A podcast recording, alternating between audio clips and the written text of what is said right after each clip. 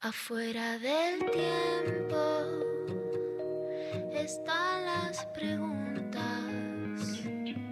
las luces y sombras que no tienen fin. Ahí en la frontera están las señales, besando los bordes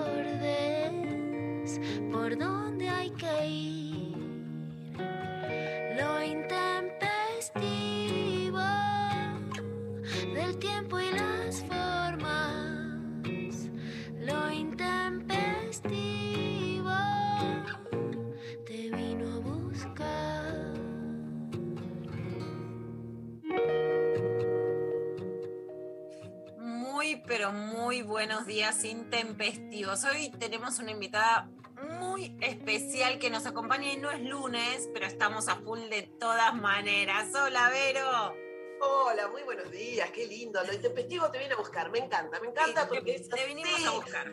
Te viene a buscar y está buenísimo y me hacen, me hacen muy feliz. Como el aroma a jazmines que tengo al lado. Ayer conseguí jazmines que estaban vendiendo por ahí. Para mí, el aroma a jazmines ya es el, este momento del año que es divino. Es divino y como Te el aroma. en musculosa, con jazmines. Estoy viendo las venecitas de atrás que las pude ver muchas veces en tu Zoom, pero hoy dije qué lindas. Lleno de botellas de alcohol. A ver, puedo contar uno, dos, tres, cuatro, cinco. 20, 25 hay, ¿no? Sí, sí, me parece que sí, está bien, hay que celebrar, es una época del año en la que eh, podemos celebrar, estamos saliendo de una pandemia, estamos, eh, nos va bien a todos, ganamos todos, imagínate, ¿o no? Completamente. Me quiero subir a ese discurso ganador siempre. Sí. Me gusta porque es el, es el kin y el sale o sale, ¿no? Tal Pero ayer, cual. Vero, hubo una plaza llena de la militancia y quienes se indignan. Después la vamos a escuchar. Uy, peor que los monos, dijo Canosa. Los monos son inteligentes, te los puedes llevar a tu casa. Te aviso que no. Te aviso Claro. que no, Canosa, porque eso es mascotismo. Mi hermana Silvana Pecker, que es bióloga especializada en ecología y en monos, te va a decir que no, que no sos inteligente, porque los monos no te los puedes llevar a tu casa. son pero decía, uh, no, esa plaza, ¿quién la paga? Qué preocupación por quién paga el choripán, todo eso. Y me preguntaba, Vero, anécdotas de plazas. Nosotras tenemos separadas y tenemos juntas anécdotas de plaza. Exactamente, porque la consigna del día de hoy es cuál es la mejor historia que tengas en una plaza. Y yo tengo montones, por eso me vine hoy también acá y porque tenemos juntas, Gracias. tenemos compartidas. ¿Cuál es tu mejor historia en una plaza? Nos podés dejar mensajes al, eh, si no me equivoco, es 11 39 39 8888. ¿Lo dije bien? Sí, perfecto. Si no, en todas las redes, en lo intempestivo, tanto en Twitter, en Instagram. Porque además hay dos premiazos, dos premiazos. Escuchate esto. El libro de María Magdalena Candiotti, Una historia de la emancipación negra de la editorial Siglo XXI. Les agradecemos un montón porque la verdad que poder regalar esto a los oyentes es un montón. Y pará, pará, pará, pará, porque no es el único. No es el único. Tenemos un par de entradas para Hagamos algo con esto. Amo, amo ese nombre, hagamos algo con esto. Sí, algo tenemos que hacer. Hagamos algo con esto. Un show con Pablo Markowski, Irina Hauser y José Teixidó. ¿Lo dije mal o lo dije bien? Creo. Bueno, les mandamos un beso grande porque además les queremos y son gente muy talentosa, muy buena onda. Este sábado a las 20.30 hacen este show en Rondeman, en la Valle 3177. No se lo pueden perder. Y nosotros acá te regalamos dos entradas. ¿Y todo por qué? Fácil, fácil. Mándanos ¿Cuál es la mejor historia que vos tengas en una plaza? Ya están llegando los mensajes, pero primero arranquemos con las nuestras. Por Con las supuesto. Y les pedimos audios, que nos digan al oído, ¿viste? Pues ya estamos cansadas de leer, queremos escuchar las historias. A ver, Vero, yo te pregunto la tuya. Bueno, yo tengo un montón. Yo podría agradecerle a Parque Rivadavia que me vio crecer, me vio eh, a- aprender a andar en patines, caerme Sí. de la bicicleta, ir al colegio de al lado, ratearme del colegio, besuquearme a la noche sentada en alguna hamaca, ir a ver recitales, porque en mi época de repente te tocaban los piojos, un cuartito, todo, todo pasaba la renga, pasaba en el Parque Rivadavia. Yo le agradezco a ese monumento de Simón Bolívar en el medio del Parque Rivadavia mi infancia y mi adolescencia la he pasado ahí. Eso como para empezar a hablar. Y después hablaba de este aroma Cosas que, ha- que habrá visto, ¿no, Bolívar? Oh, por favor, menos mal que no, menos mal que no va. Y después hablaba de los patria jazmines. grande. Tal cual. Y hablaba de los jazmines porque el, el aroma a jazmín del país que florece en algunas plazas en esta, en esta época es maravilloso. La plaza, esa medio chiquita del conurbano, cuando te vas a Quilmes, te vas a Ramos, te vas y tenés amigues afuera y te vas a tomar cerveza a esas plazas con ese aroma jazmines de primavera, es maravilloso. Las plazas de los encuentros. Las plazas donde eh, hay feria de todo tipo y vamos a, a hacer el aguante a, la- a los compañeros que están vendiendo y además nos traemos a casa cosas como donde tengo los jazmines, que es una, una hermosa cazuela, la compramos con Ale Bavera en uno de los encuentros. ¿no? Esas plazas donde te sentás a tomar mate, a compartir y ya que estás te llevas algunas cositas. Ustedes me han comprar canastas que Connie Ballerini me, me salvó de que me encajaran la que quisieran porque ya no me podía defender y ella me, me, me peleó por la que yo quería y no la me querían dar, ¿no? Entre otras. Mira, yo Vero Miles soy muy placera. En mi colegio secundario estamos en la placita de Ecuador y Serrano, que era la plazoleta. No era conurbano, pero es como las placitas chiquitas que decís, que parábamos ahí con mis amigas. Nos llamábamos las potras, 13 Hermoso. años. Imagínate, y ha pasado Luca Prodan por ahí, que, que Oh. lo he contado, a charla- y se paraba a charlar, ¿entendés? Con las pibas. Estábamos las pibas y había un grupito de pibes, de varones en otro lado. Decía, che, ¿qué es esto? Las nenas con las nenas, los nenes con los nenes, júntense. Bueno, de ahí a que 10 de diciembre del 83, yo soy del 73, tenía 10 años, quejándome en la plaza de, de Mayo que las plazas, la dictadura había prohibido como transitar, caminar a los besos y una concejala me da su tarjeta para que la nena a los 10 años le haga la, la crítica política que era yo. Hola. Mafaldita Pecker, desde la infancia. Bueno, de ahí en adelante, imagínense todo lo que ha pasado y vamos a decir eh, en muchas hemos corrido de represiones, pero la mayor represión que corrimos juntas fue juntas, Vero, con José Nicolini, con Floral Corta, pero Vero muy combativa, les voy a decir, con Ale Vera. Corrimos juntas de los gases y de las, y de las balas en, en Rosario. Sí, hemos corrido juntas. Y la plaza, la plaza llena, la verdad es que, como decía, recién nombraste a Mafalda, es esa cosa de la plaza llena, que te hace feliz. La plaza a la que he ido me ha llevado mi madre, en, mi padre, en la vuelta de la democracia, en eh, todos los 24 de marzo, era nos encontramos nos encontramos en la plaza, parece que es, eh, que es algo maravilloso. Y cuando pudimos salir, nosotras también, y, y bueno, con toda la, cuando luchamos por la legalización del aborto y nos subíamos a los camiones, nos subíamos a los escenarios, compartíamos las plazas. La plaza tiene La miles y plaza, millones ñora, las de plazas son nuestras, por Las favor. plazas son nuestras, sí. La plaza de enfrente de la escuela pública de mis hijos, que se llama Escalabrini Ortiz, pero que hoy es conocida como Mafalda, la querían rejar Horacio Rodríguez Larreta, hicimos muchas cosas y una toma simbólica, un abrazo simbólico, y hoy no está enrejada la plaza Mafalda, ¿no? Porque son todos los lugares. Por supuesto, tengo mucha calecita, mucho picnic, mucho tobogán y hamaca, y mucha, pero mucha, pero mucha marcha, que es realmente lo más emocionante que hay ir a la plaza. Por eso tenemos plazas de todo tipo, tenemos historias de... me acuerdo que en un momento mi primo se había separado y se levantaba mucho en la calecita, nosotros lo cargábamos. ¿Vos fuiste a llevar a la niña a la calecita o fuiste a Eso solo le pasa a los hombres, déjame de joder, la, la peor de injusticia de la historia. Yo, ¿sabes? La justo. veces que he ido a la calecita, ¿sabes la onda que le pongo a la calecita? ¿Sabes lo que te bailo yo en la calecita? ¿Sabes? Los tipos que agarran el celular y no miran a la nena, no. Si vos No. llevas a la calecita, mirás toda la vuelta y cuando llega le haces la gracia, le haces la sortija, le haces el chiste, le aplaudís, le sonreís, le cantás a tus Tremendo. hijos, a tus sobrinos. ¿Vos te crees que alguien me va a levantar? Me dejan ahí esperando como la foca, como la foca con asientito. No, tremendo, tremendo, sí. Bueno, la plaza también tiene esto de, de cuando necesitas un poco de naturaleza. Yo ahora vivo frente a Parque Centenario y es cruzar y me descalzo y te clavo los pies en la tierra un ratito. Decir, bueno, cuando vivís en, edificios, vivís en la ciudad, necesitas ir a la plaza para conectarte un poco con eso. Están eh, los patitos, el coso, quedás mirando un rato, ir a leer, llevarte una, lona, una mantita, un pareo, lo tiras en, el- en- en la plaza, te sentás arriba, mate o birra, lo que pinte, un librito y ver el atardecer hermoso. Y después, bueno, revolcarte con alguien también no sé, me parece, puede ser. Lo que no, la que no tengo- mucho, yo tengo mucha historia en Parque Centenario, que fue como el parque de mi juventud. Bueno, que cada cual hable de las plazas, ¿no? Que, que, le, que le caben. Claro, bueno, eh, fíjate que no tenemos ninguna de las dos, eh, ninguna historia de, bueno, cuando fuimos a correr a la plaza, cuando fuimos a hacer ejercicio. Yo, perdóname, Vero, yo tengo todo lo que tengo puesto, pero yo te hago ejercicio también en la plaza. En el Parque Centenario está la mejor profesora de gimnasia de Faidú, que la amo. Te he ido a hacer, te he ido, por supuesto, a, a- yo correr no te corro, pero te camino. Y fui mucho este año a la paternal a hacer boxeo con pelea como una piba. Que también te hago a la plaza. Paco. A la plaza, Papo. ¿Querés? Toma. Boxeo, faidú. No, yo te hago yoga o, o ba- o baile. Acá, por ejemplo, en el parque, los domingos o a veces te- tienen otros días, bailan swing. ¿Sabes qué lindo que es ir sobre las 7 de la tarde, está bajando el sol y la gente bailando swing con esa música divina que decís, qué bien. Ah, hermoso, me encanta.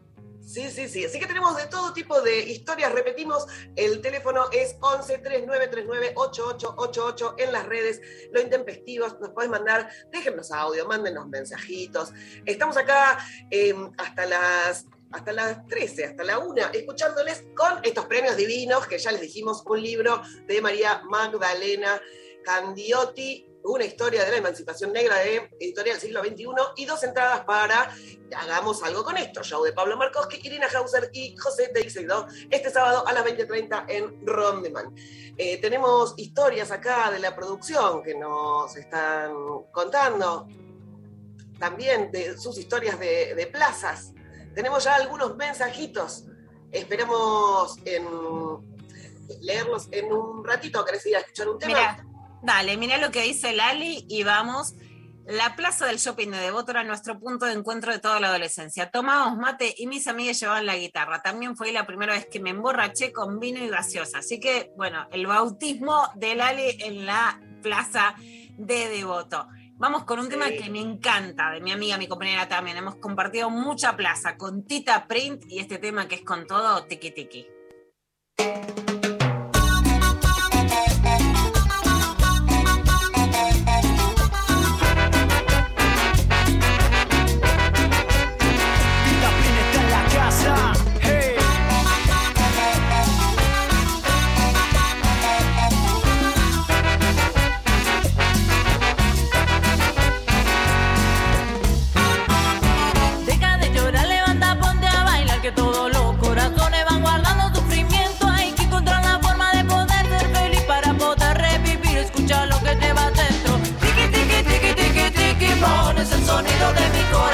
Escucha como late el ritmo sin razón. Tiki, tiki, tiki.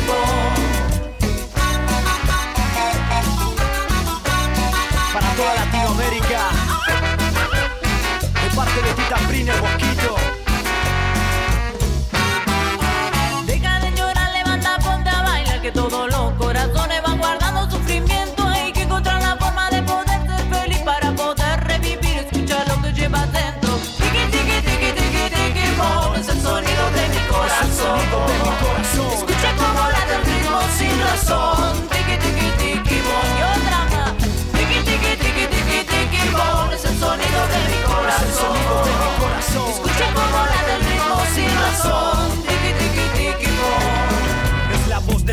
universo, la revolución del sol. Es la luz en estos tiempos, hoy siento la inspiración. Arandate por las ramas, salta arriba de la cama. Déjate llevar por esta melodía de mar. Vamos a bailar en la Pachamama. Siente la energía positiva, vamos arriba, mira, gira. Digan lo que digan, vibra, la suerte es amiga mía. Respira, hoy es el día, transpira la melodía. Cantando hasta el mediodía, el amor es el mensaje. Amigos, disfruten de este viaje. Aprovechen cada instante, y aunque falte la razón, importante es escuchar el sonido de este corazón.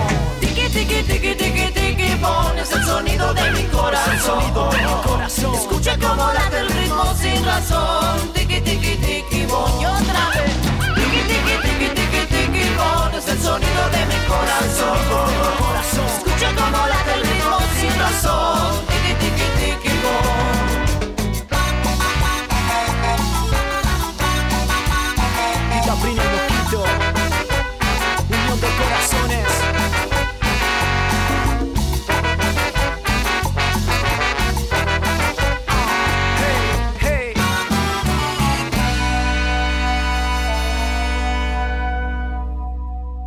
Estamos en Instagram. Nacional Rock 937. Un estado elevado de la palabra. Nirvana verbal. Pensamientos dando vueltas en el aire. Si hay una característica que distingue mucho a la escena argentina del resto, la unión entre las partes y cómo muchas de, de las estrategias que hubo para darle visibilidad a muchos artistas fue juntarse y hacer algo en conjunto, pero con muchas personas. Nirvana Verbal. Viernes de 21 a 0 con Facu Lozano. Estoy seguro que no se toma todavía dimensión ni en Argentina ni en ningún lado del impacto que están teniendo algunas cosas, algunas decisiones de lo que está pasando acá en Argentina y sobre todo cómo influencia a las músicas y a los artistas de hip hop de otros lados. Por 937 Nacional Rock. Hacela Hace la tuya. tuya. Desafiar. Escuchar. Nunca nos conformamos. 937. Nacional Rock. Abren un paréntesis en medio del día.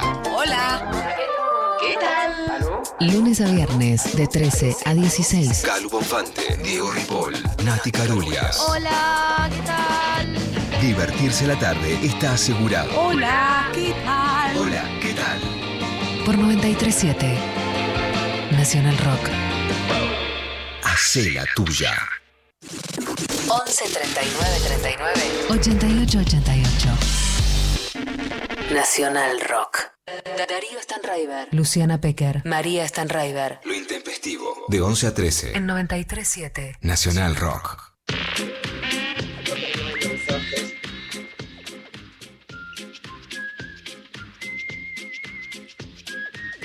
Bueno, volvimos al aire ahora en lo intempestivo.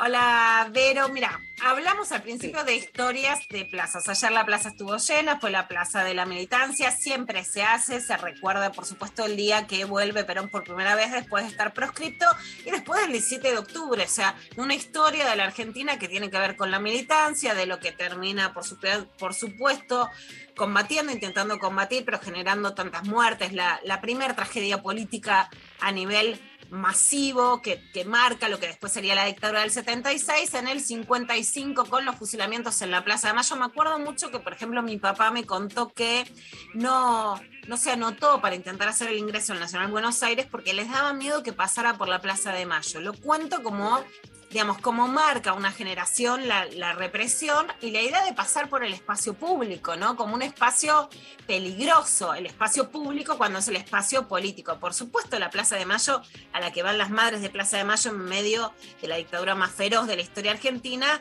a reclamar por sus hijos e hijos y cómo no se podían quedar quietas y tenían que circular, es la famosa vuelta a la pirámide de las madres de Plaza de Mayo. Por supuesto, el 2001, que está tan cerca con la represión tan feroz del gobierno de, de la Rúa. Tenemos una historia política cruzada por las calles, por las plazas, por el espacio público, por la disputa por el territorio y eso es lo que estamos preguntando hoy, que es, bueno, ¿cuáles son tus historias en las plazas? Las de besos, las de recitales, las de hacer gimnasia, las de ir a militar, las de juntarte. ¿Cuáles son tus historias con las plazas? Pero hay gente a la que no le gusta que vayan a la plaza. No, para Bueno. nada. Si no te gusta que vayan a la plaza, eh, no, no nos dejes tu mensaje. O sí, no sé, 11 3939 8888 historias de plaza para darle pie ahora a lo que nos tiene que contar Luciana sobre la plaza de ayer. ¿Qué pasó? Exacto, fue la Plaza de la Militancia, ya lo vamos a contar en clavada de noticias. Habló Alberto Fernández, se vieron videitos con Guado de Pedro entre la gente, mucho dirigente de la gente como desde abajo, ahí disfrutando, pero Viviana Canosa indignada, indignada con la plaza. Mirá lo que decía. Sáquenme a todos los moyanos de la vida, que lo único que hacen es que retrocedamos y que vayan todos, mirá, colgados de un bondi. Pero, pero ni los monos en un zoológico hacen este papelón. Ni los monos en un zoológico. Los monos son inteligentes, ¿se entienden? Hasta tu casa te lo puedes llevar al mono y le das de comer en la boca. Y no se ponen en peligro, no se tiran de la ventanilla. Mira lo que es esto. Porque acá no solo se ponen en peligro la vida de ellos, sino la vida de los demás. Pasa un pobre automovilista que va, que gana dos mangos y se lo lleva puesto y mató a un tipo y se come el quilombo de su vida. Entienden que en 2023 tengamos un triunfo rotundo. ¿Saben qué? Están pensando en el 2023 y la gente está pensando en hoy, cómo llega a fin de mes. Ustedes viven en una realidad paralela. Bueno.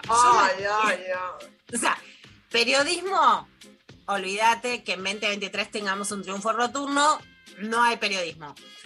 Que en 2023 tengamos un triunfo rotundo es que estás pensando en 2023. Pero decís, pensemos en 2023 para tener un triunfo rotundo. Rotundo es además que no te puedan salir a festejar una plaza aunque pierdan porque te la festejan igual. Y después te dice, ah, pero ellos son los que piensan en 2023 son monos. Hoy vamos a hablar justamente con una, con una experta sobre la negritud, la población afro en Argentina y el racismo. La comparación de las personas con los monos es una comparación racista. Punto. No hay ninguna duda, ninguna. Ay, van colgados de los colectivos. Ay, sorry, querida, si querés pagame el remis para ir a la plaza. Bueno, exactamente, Vero, porque además claramente lo que sí se dio en la pandemia, justificadamente, injustificadamente, bien manejada en un momento, mal manejada, la fiesta de Olivos, el velatorio de Maradona, ninguna duda que en un momento eso, digamos, tuvo toda una mística de nos cuidamos y nos quedamos adentro y que en otro momento se descalabró y estuvo mal gestionado pero además no se preveía lo que iba a pasar, que lo que terminó pasando es que la derecha tomó la calle y eso significó un gran impulso. La pérdida de la calle por los sectores populares, de los feminismos, etcétera, generó un retroceso. Porque los que protestaron, tomaron el espacio, fue la derecha, que además se pudo organizar, se pudo juntar, y más allá de cuántos votos conseguís, porque si vas a una plaza de la militancia, es que vos ya votabas lo que ibas a votar y eso no cambia en realidad la elección, la mística cambia el entusiasmo con el que salís a, buscar determinados votos que no son tuyos. Y la mística es parte de la política, no parte Vero de lo que de lo que se demostró el otro día es que cuando ya creía que el trabajo territorial, la militancia no influían en nada, siguen influyendo, siguen teniendo su peso, que por supuesto no te va a derribar el marketing, la televisión, las encuestas, digo, ¿no? Un- una política que hoy tiene en un algoritmo que excede la buena voluntad. Pero esa respiración cuerpo a cuerpo en la Argentina sigue existiendo. Sí. Y bueno, y nos hace falta esto que vos decís, como, como nos fuimos de, de las plazas y ellos recuperaron cierto espacio, pero además es gracioso porque es como esto de eh, la- el racismo, como decís vos, esta mirada de los, los eh, monos, los que van en colectivos, los que, bueno, eh, sí, acá estamos. Acá estamos. La- el peor festejo es el que no se hace. Eh, lo dijo Marx en algún momento con la parte de lucha, pero bueno, nosotros le ponemos festejo también. La en, el día de la, en el día- en el día de la filosofía hacemos filosofía como nos guste. Por favor, por supuesto, siempre. La negrada, los cabecitos ne- las cabecitas negras, los cabecitos negros, las yeguas, las putas, las, ¿no? Las que, las que nos quisieron sacar y que no tienen derecho a nada, ¿no? Por supuesto, hay una parte de la población a la que ese discurso le encanta y que necesita sentirse superior a la otra gente y que en esa diferenciación no quiere derechos para todos, sino que quiere diferenciar. Bueno, pero parte de esa diferencia es las patas en la fuente del 17 de octubre, más allá de poner las patitas en el agua, es eso, es que esa negrada está, es este país, es con lo que convivís y no hay que esconderse, sino mostrarse. Hay muchas plazas, Vero, como decías, que hemos compartido, vos muchas veces arriba del escenario de la campaña por el aborto legal, seguro y gratuito. Siempre yo marcho y Ale Bavera me sacó una foto que me gusta muchísimo, con cuadernito, anotando y siempre marchando tantas marchas por el aborto legal, seguro y gratuito. Siempre dijimos, no lo hacemos solo por Argentina, sino por América Latina.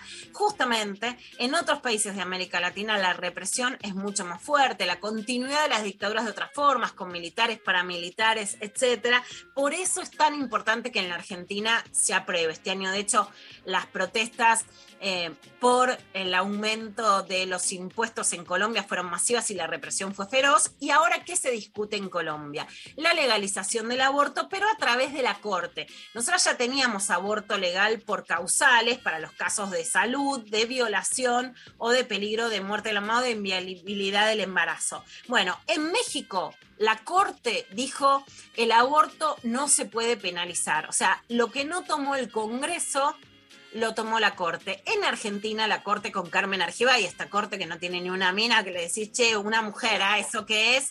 Este, este formato de corte no lo hubiera hecho.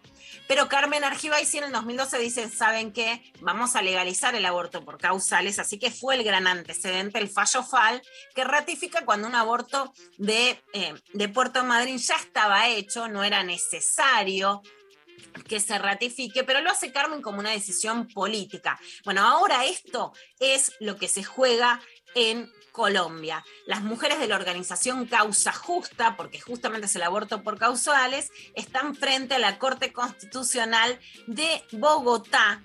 Y lo que dicen es, yo no soy delincuente, no soy criminal, eliminen el delito del Código Penal. O sea, lo que se quiere es que se despenalice a través de la Corte. Vamos a escuchar un testimonio, Vero, qué es lo que se juega en estos días necesitamos que se elimine el delito del aborto. Actualmente tenemos tres causales, pero eso no ha funcionado. Siguen muriendo 70 mujeres al año por abortos clandestinos. Las EPS y las IPS inventan un montón de obstáculos para que las mujeres no puedan abortar. Y eso genera situaciones trágicas. Hay niñas y adolescentes procesadas por abortar. El terror de la cárcel hace que muchas mujeres sufran en silencio. Eso es una tortura. Además, el Congreso, como siempre, no hace nada ni hará nada. La Corte debe eliminar el delito. La maternidad tiene tiene que ser deseada siempre. ¿Quieres ser madre? Buenísimo, te celebramos y acompañamos. ¿No quieres ser madre? Está muy bien. Tienes derecho a decidir también. Estos son algunos de los argumentos. Por supuesto, les recomendamos que sigan el sitio de Causa Justa en Instagram. Hay también una nota muy buena en Mutante, por supuesto, en Catalina Ruiz Navarro, Itaí, las chicas colombianas que luchan por el aborto, las viejas verdes, etc. Pero es muy importante entender que en este momento se está debatiendo en la justicia y que el aborto legal se pudo aprobar en el Congreso en Argentina, pero México está avanzando a través de la justicia. Hay que ver qué pasa en Colombia y esto es súper importante ser muy solidarias porque si era importante que se apruebe en la Argentina era para que se pueda expandir a toda América Latina. América Latina va a ser toda feminista. Hacia allá vamos y es importante. Bueno, el derecho a decidir era lo último que escuchábamos, ¿no? La importancia que tiene, estamos todos juntos ahí. Bueno, ahora vamos con los mensajes de los oyentes porque seguimos hablando de plazas y tenemos, ya tenemos varios mensajes. Acá tenemos a Manu que dice, eh, en la de mayo, en 2019 nos reencontramos con mi primer amor 12 años después y estamos juntos. ¡Ay, qué historia! Me encantó, me encantó. En una plaza palermitana, una vez compartí mi almuerzo con una docena de gatitos. Divino, tenemos más mensajes acá. Vamos a escuchar uno. Buenas, buenas, buenas. Estaba en la Plaza de Mayo, asumiendo Alberto, y de repente nos encontramos. 12 años después, el primer amor mío, y ella y yo, y yo y ella ahí encontrándonos, charlando. Y ahí quedó en el aire. Y hace un poquito tiempo nos reencontramos otra vez y estamos de novios. Ah, un beso enorme. Me encantó, queríamos más detalles. Ahí mirá lo que es la energía de esa plaza, por favor. Hermoso. E, el, amor al choripán, así le puedes poner, eh, en vez de choriplaneres, es como, bueno, el, encuentro. Tenemos otro de las chicas de las luces, dice, Paris chapando, nos vieron nuestros padres y nos quisimos morir porque era chape fuerte. Pone. Ay, quiero saber cómo era el chape fuerte, chape como con, refregada, ¿viste? Así como esta cosa, y, pasan tus padres y, que, esta cosa de qué vergüenza, ¿no? Como muy gracioso. Eh, Paula nos cuenta, me escapé de una fiesta de 15 y nos escondimos en una plaza del barrio y vimos pasar a mi novio. ¡Ah! Tremendo, tremendo. Me escapé además de la fiesta de 15, ¿viste? Como diciendo, no, está re Sí, sí, sí, tremendo. Bueno, tenemos, tenemos varios mensajes más, están llegando, les repetimos las redes, son arroba lo intempestivo en todos lados, arroba lo intempestivo en Twitter, en Instagram, en Facebook, en todos lados, arroba lo intempestivo. Queremos leerles y sobre todo queremos escucharles al 11 39 39 8888. Ya saben, 11 39 39 8888. Les vamos a escuchar un tema. Rezo por vos.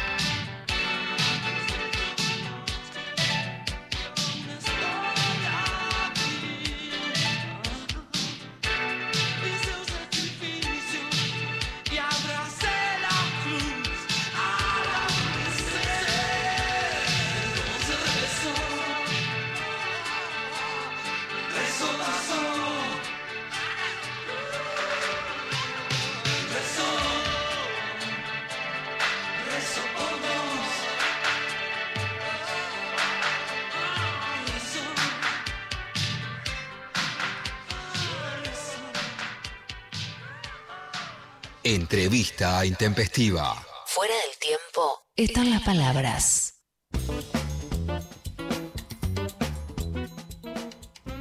Volvemos con lo intempestivo y con una entrevista que me interesa muchísimo. Recién decíamos estos dichos sobre los monos de una conductora Viviana Canosa, que por supuesto tiene un tinte racista, la idea de animalizar y además de animalizar en un tono despectivo a los otros, a las otras, y los otros y los otros que son marrones, que vienen de África, de los pueblos originarios, ¿no? Y la Argentina siempre tuvo un mito que no es la realidad, de que aquí no hubo racismo, no hubo esclavitud y por lo tanto tampoco se me la emancipación. Por eso me interesó tanto cuando vi que salía este libro de María Magdalena Candiotti, una historia de la emancipación negra, que además lo sorteamos hoy en, en el programa, que es de Editorial Siglo XXI. Magdalena Candiotti es doctora en historia, es magíster en historia y es licenciada en ciencias política. Se desempeña como investigadora adjunta del CONICET, con sede en el Instituto de Historia Argentina y Americana, doctor Emilio Rabiniani. En 2018 publicó Un maldito derecho, leyes, jueces y revolución en la Buenos Aires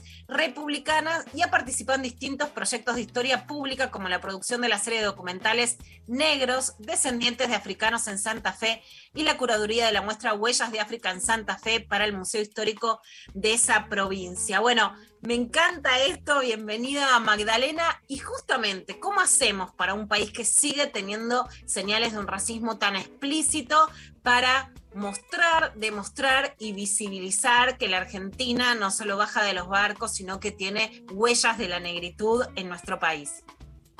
Bueno, ante todo, gracias Luciana por el interés y por la invitación a charlar de esto. Y bueno, coincido, o sea, y un una idea fundamental del libro era esta, ¿no? Mostrar cómo esta historia que eh, yo cuento ahí, ¿no? que tiene que ver con la esclavitud, con la diáspora africana y con las estrategias de emancipación, es nuestra historia. ¿no? A mí eh, algo que me sucede cuando digo que trabajo, la gente dice, ah, pero estábamos acá, tan cerca, pero no había muchos, ¿no? Eh, entonces, bueno, como que tendemos como a exotizar y a eh, exteriorizar la historia de la esclavitud, ¿no? Nos parece algo ligado al Brasil, al Caribe, a Estados Unidos. Bueno, hay una larga historia de eso que, nace en este momento que analizo yo, que es entre la Revolución de Mayo y la abolición, que es decidida en 1853.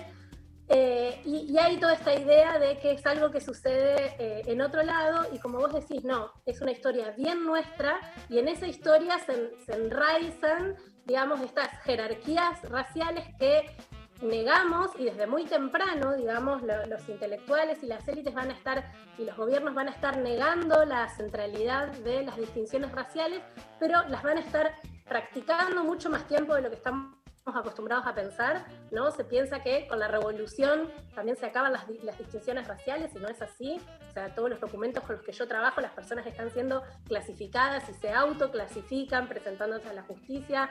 Uno, hasta, hasta fines del siglo XIX, las personas son en los registros parroquiales, están siendo, o sea, en los bautismos no hay un registro nacional de personas, los que los hacían a los curas y dicen esta parda, mulato, hijo de, negro, entonces hay un proceso de marcación racial que sigue mucho más tiempo de lo que estamos acostumbrados y en esa experiencia se enraizan también estas jerarquías que vivimos, como vos decías, de que no es lo mismo tener color, entre comillas, todos son colores, pero eh, como se expresaban los actores históricamente, ¿no? No es lo mismo ser pardo o moreno, e incluso eso daba acceso como a distintos derechos. Entonces, eh, un poco el libro trata de ahondar y mostrar cómo esa historia es algo nuestro, es eh, no solo porque sucedió acá, sino que Como se sigue replicando, ¿no? Parda es una manera de decir grasa, guarra, igual que mono, negros, negras, ¿no? Una manera despectiva.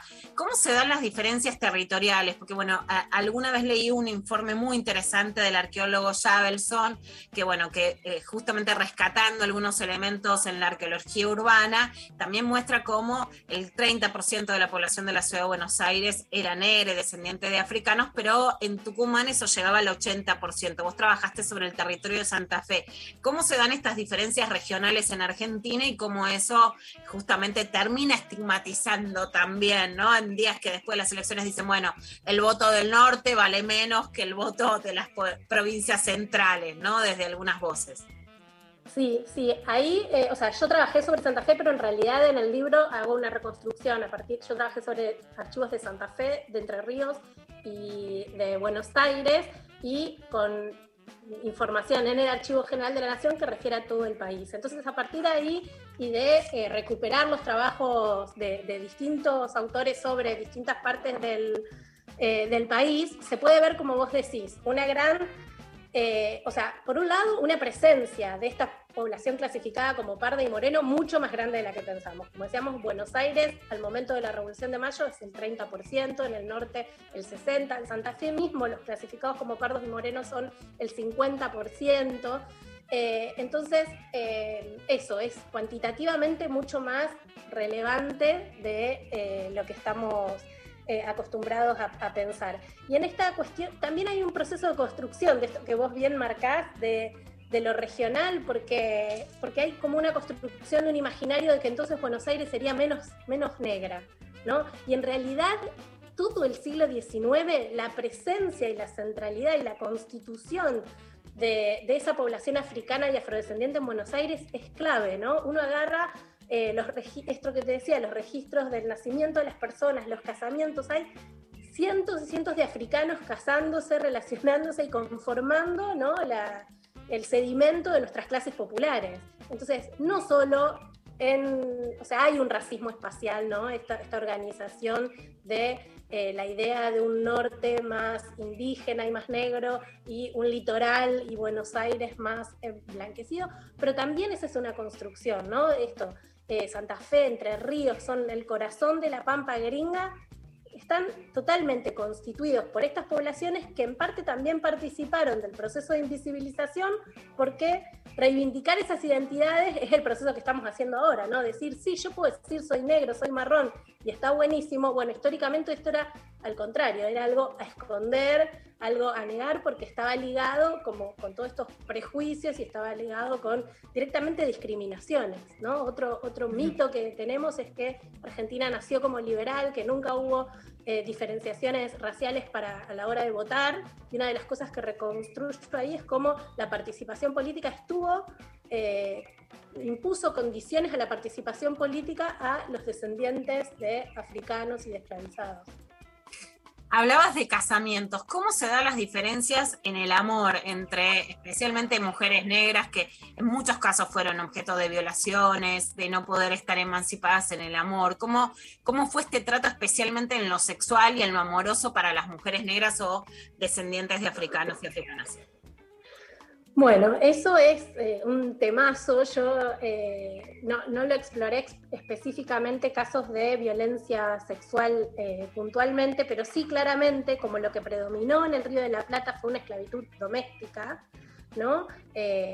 también hubo en las estancias, también hay trabajo rural, pero hubo muchísimo extensión del trabajo doméstico. Entonces las mujeres en ese espacio de intimidad y de de desarrollo también de afectos, entre comillas, digamos, eh, hay las dos cosas. Hay violencia sexual contra las esclavas, que son consideradas un objeto, son consideradas cosas, y entonces hay eh, abusos y hay registros, por supuesto, de abusos sexuales y también de la práctica del castigo, ¿no? Yo hay he trabajado y hay también trabajos de, otros colegas sobre los castigos físicos que son realmente eh, unos maltratos que van desde dejar a una persona con el estómago destruido o sin una mano, etcétera, al cuidado mínimo, ¿no? Porque a mí una de las cosas que me interesaba era pensar desde el lugar de estas personas, ¿no? para podernos pensarnos como herederos de esta historia, tenemos que ponernos en ese lugar, ¿no?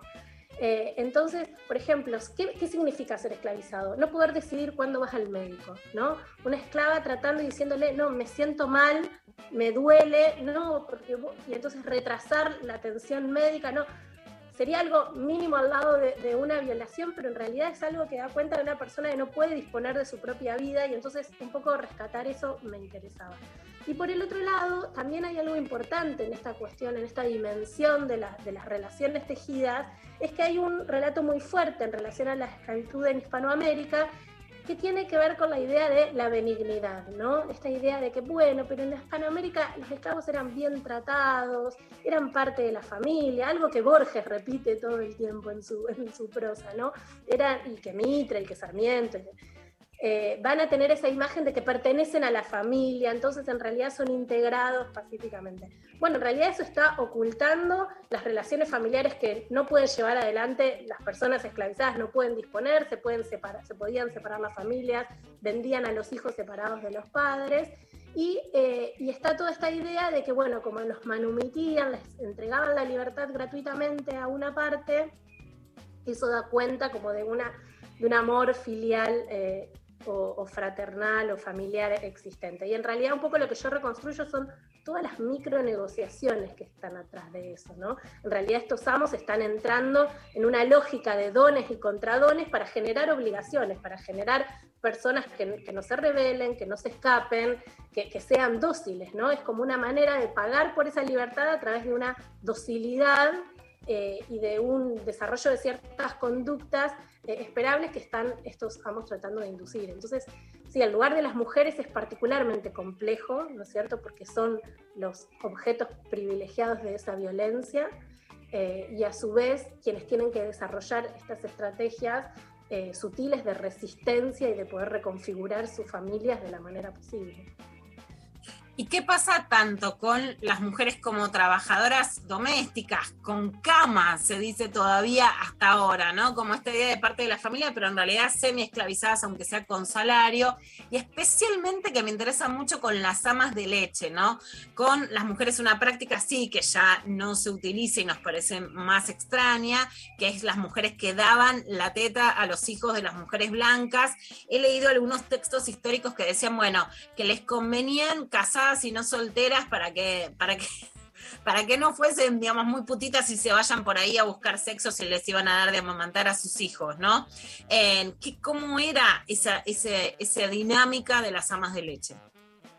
Bueno, es una práctica muy eh, extendida, ¿no es cierto? Eh, y, es, y nos habla de una violencia también, volviendo a tu pregunta anterior también, especialmente fuerte, ¿no? Porque es cuando está por acontecer este, este fenómeno de que una esclava, este fenómeno entre comillas, ¿no? Como esta, eh, una esclava, eh, una mujer esclavizada eh, se, está embarazada, se transforma en un objeto comercializable especialmente, ¿no? Entonces, al momento, en esa cercanía, las mujeres se van a transformar o las van a comprar y vender especialmente o para sacárselas de encima si no quería que estén embarazadas. Entonces, tras el trauma de estar embarazada, eh, ser eh, comercializada. También eh, se va a alquilar, si no, sus leches. Entonces, la mujer acaba de... Como ahora hay alquiler de vientres, digamos, alquiler de leche. Exacto, entonces tienen que compartir en el mejor de los casos, compartir, porque en realidad los amos quieren, está esta idea de media leche o leche entera, ¿no? Si le va a dar solo al niño de la familia a la exclusividad. de los amos, Claro, en exclusividad o lo va a compartir o con otros o con su propio hijo. Entonces ahí hay todo un imaginario, como vos decías, de las promiscuidades de estas mujeres negras, ¿no? Como cuando en los juicios que yo trabajo, donde están las mujeres, bueno, eh, especialmente si, tienen alguna dificultad, si no tienen leche, los amos quieren sacárselas de encima, entonces dicen, no, es que esta mujer eh, no le importan sus hijos, porque esta idea de que son, entre comillas, madres desnaturalizadas. Las malas madres. Exacto, que tienen hijos por ahí, que con cualquier hombre, que ni los miran. Entonces hay toda una construcción de la imagen de la mujer detrás eh, de esta práctica y violencias especialmente eh, traumáticas, ¿no? Porque estas mujeres, como te digo, están siendo eh, comercializadas al momento más, digamos, sensible y, particular que es después de haber sido madres, ¿no es cierto? y antes incluso. Entonces toda incerteza, una incerteza que una cuestión que me parece interesante pensar es que en nuestro imaginario pensamos que en 1813 hubo una ley de vientre libres y entonces los niños nacieron libres. No, los niños no son libres. Son, se creó esta categoría que se llama liberto. Yo ahí trabajo todos los conflictos que se abren en torno a esa categoría, porque esos niños tienen que trabajar gratuitamente hasta los 20 años para los amos de sus madres entonces estos amos, estos patronos se van a llamar, ya no son los dueños de esos niños. Entonces no los quieren cuidar. Entonces también las mujeres tienen que estar combatiendo eh, por el cuidado y velando cómo van a poder cuidar de estos niños con amos que se quieren desresponsabilizar. Entonces, bueno, son, son muchas las incertezas que genera este, este momento de, amamantar y ese trabajo en particular, eh, que como digo, borra que las dificultades que le genera también a, estas mujeres para poder llevar adelante su vida familiar, para poder cuidar a sus propios hijos. Vos tenés una pregunta muy interesante que es cómo fue la emancipación. Seguimos usando la palabra emancipación para todas las mujeres, pero muy especialmente cómo fue para las negras. ¿Cuáles fueron esas estrategias de emancipación en Argentina? Bueno, sus estrategias, como, como decía, tienen que ser especialmente eh, luchadas, digamos, y tienen que, tienen que ser eh, buscadas y trabajadas, no solamente a nivel individual, sino colectivo. ¿Por qué digo esto en particular? Porque ese proceso de abolición estuvo muy marcado por el género, porque para los varones se abrió esta vía riesgosa y difícil de las armas, de la participación armada, que si bien como decimos, no era entraban a una vida donde tenían que caminar miles de kilómetros para combatir, mal pertrechados, y muchísimos murieron o, fueron mutilados, etc. Pero era una vía relativamente eh, costosísima, pero más eh, lineal hacia la libertad. Los niños y niñas que nacían libertos, digamos, en algún momento iban, después de una cantidad de años, a ser libres. Pero para las mujeres quedaron ahí como en un limbo de sin una vía a la libertad. Entonces siguieron usando el mecanismo tradicional de compra de la libertad y ahí son importantes estas redes porque eh, casi ninguna va y paga solo con su propia eh, dinero, sino que van tejiendo estrategias de ayuda familiares, ¿no? como una estrategia colectiva, que también es importante emancipar primero a las mujeres para que los hijos sean libres, eso antes de 1813, después ya va a dejar de, ser tan importante, pero digamos que las mujeres van a tener que tejer eso. Y van a tener que tejer esta otra estrategia que mencionaba antes, de la negociación de la libertad, ¿no? de, estas libertades graciosas, entre comillas. Eh, en el capítulo yo recuperando un poco a Charlie le, le puse eh, te amo, te libero, dame más. Porque en realidad dice, porque en agradecimiento al amor que le tengo, la libero, pero que cuide a mi hijo hasta que se muera. claro, qué libertad. qué libertad. ¿no? Entonces, bueno, es eh, un poco eso, mostrar eh, todos estos esfuerzos que están tejiendo las mujeres para poder emanciparse, ya sea comprando o, o negociando eh, esa libertad mientras las élites están flasheando, digamos así, que, eh, ya la y, y, siguen esclavizando. Y que, ya se terminó, ¿no? Esa es una cosa como muy fuerte que yo noto, como el discurso público de la prensa y de las leyes, es esto que te decía, exteriorizar la esclavitud, ¿no? Hablemos de qué bárbaro lo que pasa en Estados Unidos, che, pero acá están vendiendo y comprando personas todos los días, y es como que lo consideran terminado mucho antes de que esté terminado. De que esté terminado realmente. Bueno, y ojalá estaría terminado. Bueno, la verdad que es súper, pero súper interesante. Ojalá que también lleguemos a algunos proyectos audiovisuales. Te voy a confesar al terminar que soy culebronera y que aprendí mucho viendo novelas como La Esclava Blanca, Soy Bruja. Digo, probablemente se puedan Chica mejorar. Da Silva.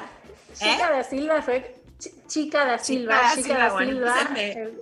Tenés que me la agendo y ojalá ya quiero que hagas una telenovela argentina sobre todo esto. Las amas de leche tienen que llegar a la novela que tiene que ser nuestra gran forma de relato histórico. No, realmente, Magdalena, hermoso, muy potente y muy interesante escucharte. Qué bueno que haya historiadoras que están rescatando todos estos temas. Magdalena Candiotti es doctora en historia, magíster en historia y licenciada en ciencias políticas. Es la, la autora de un libro que acaba de salir que se llama Una historia de la emancipación negra, editado por siglo XXI. Imperdible, te agradecemos muchísimo. Gracias a vos, Luciana, por el interés y por poner esto en nuestra historia. Muchísimas gracias, Magdalena, un gusto muy grande. Vamos a cerrar, mira qué hermoso este tema, Marisa Monte, Sella Feliz. Me encanta.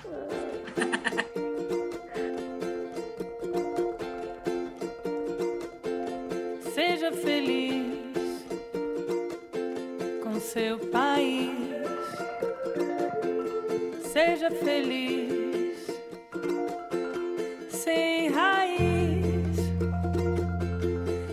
feliz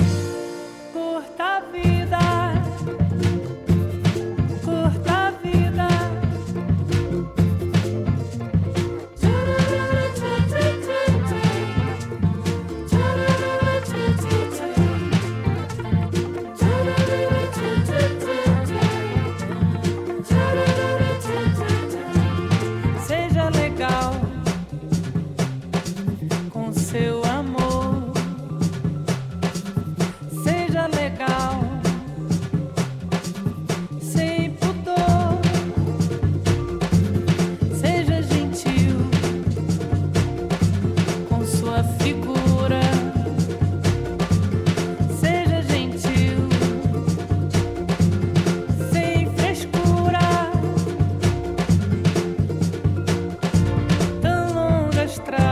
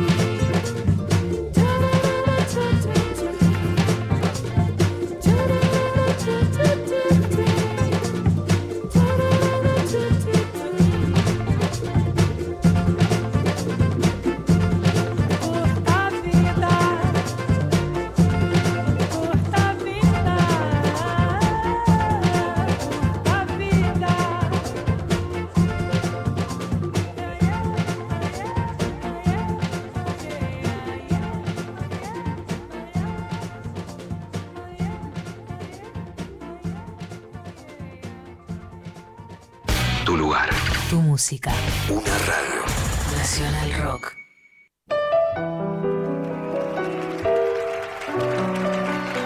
Siempre está. Siempre. Y cumpleaños. duerme solo en un entierro y camina triste por el sueño del más bueno. León Gieco es nacional. León Gieco. Es rock. Bajen las armas, aquí solo hay pibes comiendo. Por eso, los 70 de León lo festejamos como corresponde. Si hay alguien bueno en este lugar. Transmisión en vivo del festejo. Con grandes invitados y muchas sorpresas más. Nosotros no somos como los Orozcos, yo los conozco, son ocho los monos. Sábado, 20 de noviembre. A las 18. Desde el Centro Cultural Kirchner. Solo le pido a Dios. No te lo pierdas. La cultura es la sonrisa con fuerzas milenarias. Los 70 de León Gieco. En vivo por 937. Nacional Rock. Medios públicos. Estamos en Twitter. Nacional Rock 937. La pelota ya está rodando. Todo un juego. Estamos en comunicación con Paraguay, señoras y señores, en lo que va a ser la previa al segundo encuentro con Capiatá y estamos en comunicación con Gise Vidal. Un grito de gol que se sostiene en el aire. La verdad que nos encantaría poder avanzar de fase y después pensar eh, en lo que viene, ¿no? Eh, hoy por hoy eh, vamos a pensar en, en- en arrancar con todo el partido de Capiatá, de cambiar la imagen que vimos en el primer partido. Todo en juego. En juego. Domingos, de 12 a 14. Con Nato Maderna y Santi Lucía. Ojalá podamos pasar de fase y ver después a qué nos podemos enfrentar. Todo en juego por 937 Nacional Rock. Hace la tuya. Hay músicas. Y músicas.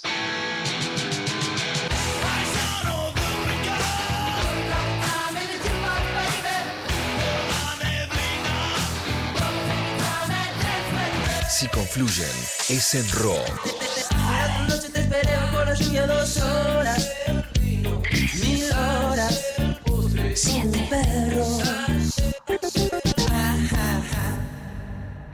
Nacional Rock. Clavada de noticias con Luciana Pecker. Agite. Sin concesiones.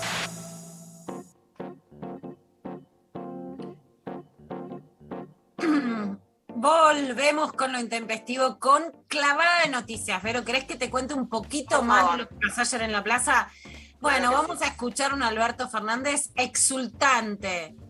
No estamos vencidos porque seguimos dando pelea. ¿Viste las frases que le gustan a Alberto? La épica la tuvo toda ahí, Alberto, en la Plaza de la Militancia. Compañeros, compañeras, amigos, amigas, argentinos, argentinas. Después de tanto tiempo sin vernos, ¡feliz día de la militancia, compañeros!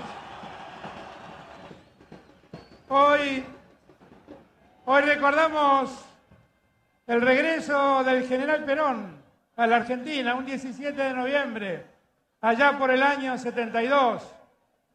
Perón venía de pasar 17 años de exilio.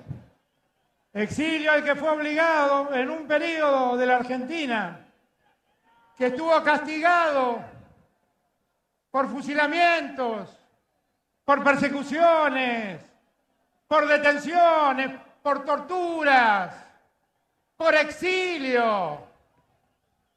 Perón 18 años esperó el tiempo de volver a su patria. Y aquel 17 de noviembre, cuando volvió, millones de argentinos como hoy se movilizan acá, fueron a recibirlo para cuando que pisara tierra argentina, hubiera argentinos abrazándolos. En esa lucha que yo contaba, muchos dejaron girones, muchos perdieron su vida, muchos no están con nosotros. A todos y cada uno de ellos rindámosle nuestro homenaje con un sentido aplauso para todos los compañeros que hoy no están. Bueno, un Alberto que acá recupera la mística, el pueblo, no están. sí, pero- Eso te iba a decir, como, ¿no? La arenga, ¿no? Esta cosa ahí. La arenga que, que, bueno, que por supuesto es tan bella y que da tantas fuerzas. En el mensaje del domingo, en el down, en el bajón, había llamado a la reconciliación, a la unidad nacional. Bueno, acá la volvió a picantear, porque el tema es reconciliación con qué.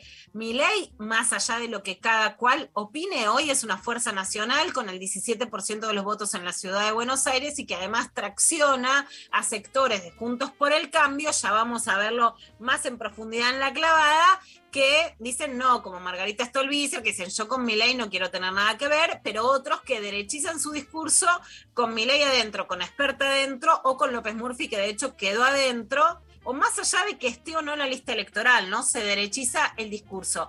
Y acá Alberto se despega y dice, bueno, ¿sabe qué, Milei? ¿Cómo no quiero charlar? A ver. Unas políticas básicas podamos construirla entre todos, también con los que no piensan como nosotros. Y escucho las respuestas. Si Macri no quiere hablar, que se quede solo con sus amigos haciendo negocios. No hay problemas.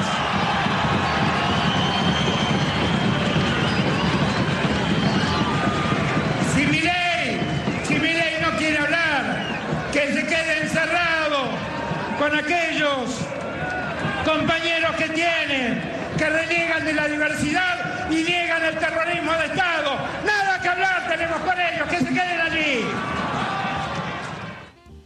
Bueno, un discurso, por supuesto, muy fuerte contra Macri, que Alberto lo tiene, y contra Milei, que es la primera vez que se refiere, y más en un acto público específicamente. Milei tiene la entidad para que un presidente se refiera. Sí, Alberto, eh, digamos, tiene todo un gobierno en el que bambolea entre las ganas de negociar con Clarín, con los multimedios, con los partidos de la oposición y de ser más estricto. Ahí también es cierto que para mí la, digamos, la idea albertista es una idea más negociadora, más dialogadora que la idea de Cristina, pero es que muchas veces le sacaron la mano aunque él quiera dialogar, ¿no? Entonces, bueno, aparece ahora sí un corte más enfático con Milei. En el Congreso ya se está pudriendo, Vero. Te aviso que hoy, por ejemplo, Infobae titula Tensión en el Congreso. Juntos por el Cambio rechazó tratar 116 decretos y se retiró de una comisión bicameral. O sea, dicen que el gobierno está apurando, pero que al gobierno todavía le dan los números. Entonces, bueno, los resultados electorales ya tensionan la gestión en el Congreso, aunque falte hasta el 10 de diciembre para eh, que recambie el número de diputados. Y por supuesto, el gobierno se va a apurar a que salgan las cosas ahora que tiene mejores números que después del día de diciembre. Obvio, pero no, no es un momento de un diálogo fluido. Ahora, ayer se escuchó en el móvil de La Nación Más un militante al que no le mostraron la cara, alguien lo conoce igualmente, pero que les puso los puntos en algunas cosas y marcando muy bien lo que hay que hacer para mí siempre, que es respetar la libertad de expresión y especialmente a las trabajadoras y trabajadores de prensa. Mira, Vero. Vení, contame, eh, ¿qué sentís en el Día de la En Militancia? primer lugar, te quería decir que estoy muy contento porque no te agreden como a los movilores de 5N en las marchas de los odiadores gorilas, que le pegan, van 20 personas y le pegan siempre a los móviles. A usted los tratan con respeto, cosa que lo que. ¿Cómo se vive el Día de la Militancia? Se vive muy bien porque, vos fíjate, amor y libertad, no como el odio que tienen del otro lado, la- que es siempre castigar a los más pobres, a los desempoderados de la nación. Eh, Y el, el objetivo es darle apoyo a Alberto, ¿no? El objetivo es eh, defender este gobierno y además demostrar que hace 49 años que volvió el general y las mismas banderas de la doctrina justicialista siguen adelante y no se van a caer y vamos a volver a ser gobierno en el 2023. Muy bien, muchas gracias, ¿eh? Bueno, mira, acá el, ojalá lo hubieran ponchado, ojalá lo hubieran ponchado, pero muy buena la argumentación, el de la Nación Más cuando dijo ustedes no los agreden, por supuesto que no los agreden. Que nunca se agreda a ningún móvil, creo en la libertad de expresión y por supuesto además a que, a que ahí hay laburantes, se refería también a lo que pasa con Macri que tira el cubo de C5N cuando va a trabajar a Dolores y hubo muchos ataques también en los móviles de C5 cubriendo determinadas, determinadas marchas. Y ayer, Vero, hubo otra fiesta con Fito Páez en los Grammys que recibió el Grammy Latino por ser, y él lo atribuyó a ser parte del gran laboratorio artístico argentino. Me dio emoción porque, viste que nosotros decimos, aborto legal para toda América Latina. Nos dan el Grammy, somos parte de América Latina. Y ahí Fito lo que peló, me parece que también emocionado por lo que fue el cumpleaños de Charlie García en el CCK, se viene ahora el cumpleaños de León Gieco en el CCK, hay una idea de reivindicación de nuestra historia, nuestra cultura, de nuestro rock nacional, pero hay orgullo nacional y a mí me emociona, ¿no? O sea, vos, Vero. A mí también, y también tengo que decir que lo he ido a ver a Fito en mi adolescencia. Claro que sí, hemos estado ahí bailando. y tenía los cassettes, mirá de la época de la que estoy hablando, así que escucharlo ahora nos emociona, por supuesto. Mirá lo que decía Fito en los Grammys. Bueno, ahora después te lo cuento, pero mientras lo escuchamos.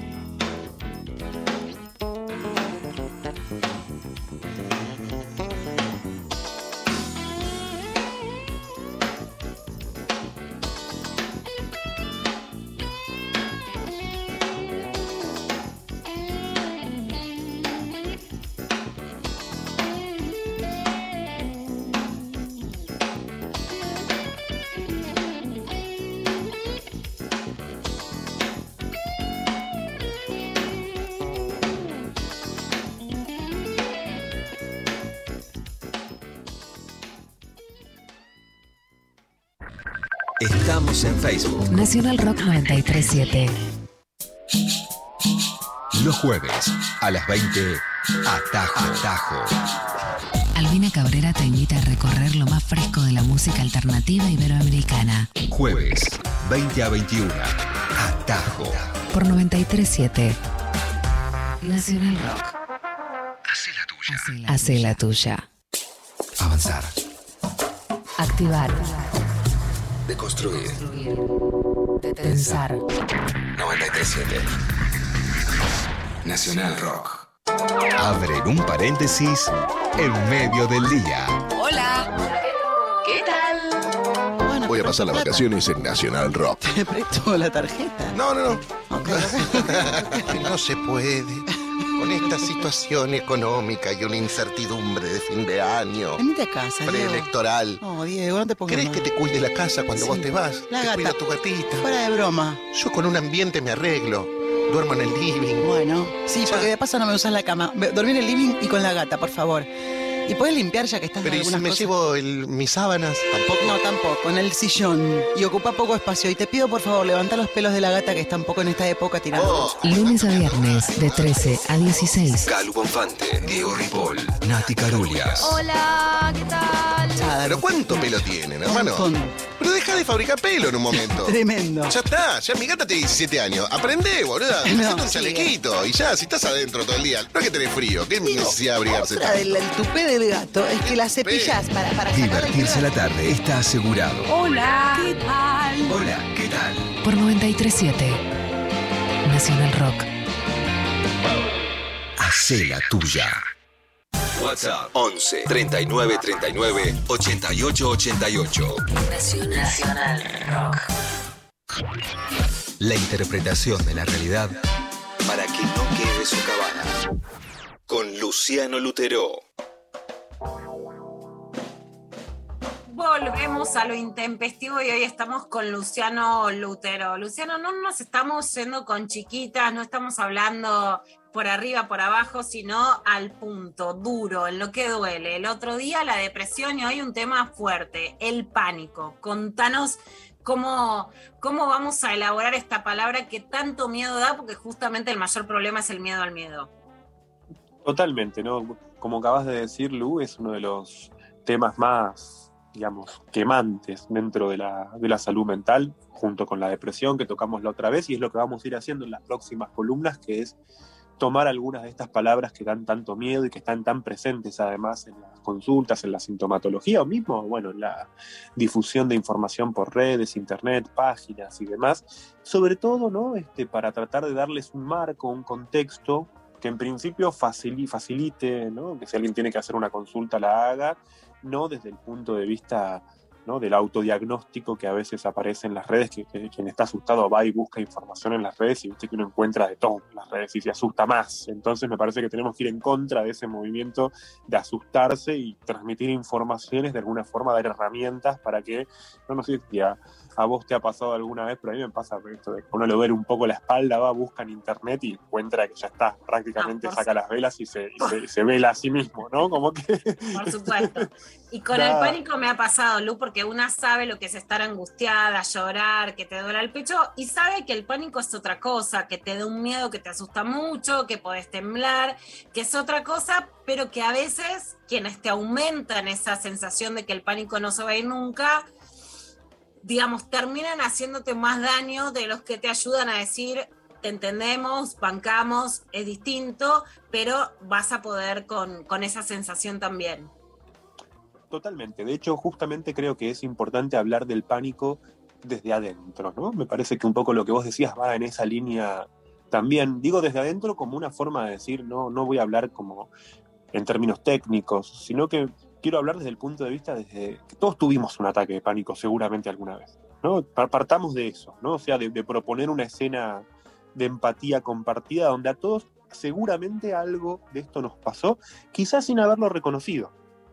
¿no? Porque vos ubicabas recién muy bien, Lu, este, que está esta diferencia que hay entre la angustia, que la angustia es un afecto, cuando uno está angustiado, está angustiado y sabe que está angustiado, ¿no? Digamos, tiene esta cierta certidumbre la angustia localizada.